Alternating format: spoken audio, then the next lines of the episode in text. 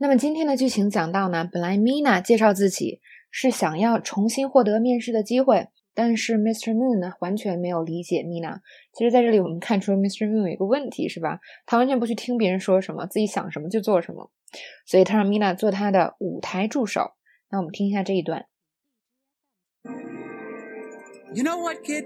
How would you like to be a part of this show? Really? Wait, oh my gosh, I was just gonna ask about that. Great, because I could really use a stagehand. Stagehand? 那 Mina 一听，哇，这么容易就让我参加比赛了，好开心。但是 Mr. Moon 接下来说的这句话浇了他一头冷水。他说：“因为我正需要一个舞台助理。”那么这个我正需要，我真的需要，要怎么说呢？大家想一下，我们以前学过的一个很地道的表达：“I could really use something”，是吧？以前讲的是。I could really use a coffee。比如说工作到下午，哇，好困啊！这时候啊，好想喝一杯咖啡，好需要喝一杯咖啡。如果你只会说 I need a cup of coffee，那你的口语是有局限的哟。另外一个非常常见的表达，I could really use a cup of coffee，或者 I could really use coffee。那这个 coffee 可以换成其他很多的东西，它甚至不一定是实体的，比如说。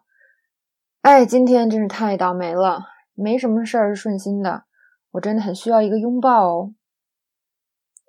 I've had a bad day, nothing went my way. I could really use a hug. 或者有的时候呢，我们说，哎，要做的事儿太多了，真的很难去安排，我真的很需要一个助理。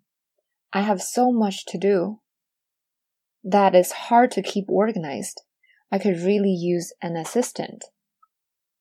所以呢，我们可以看出来，不管我们想要什么，不管是咖啡这种吃的，还是一个人，比如说一个助理，或者呢是无形的一个东西，一个拥抱，都可以用这句话哟。所以我们记住呢，I could really use something 等于 I need something，或者是 I really need something。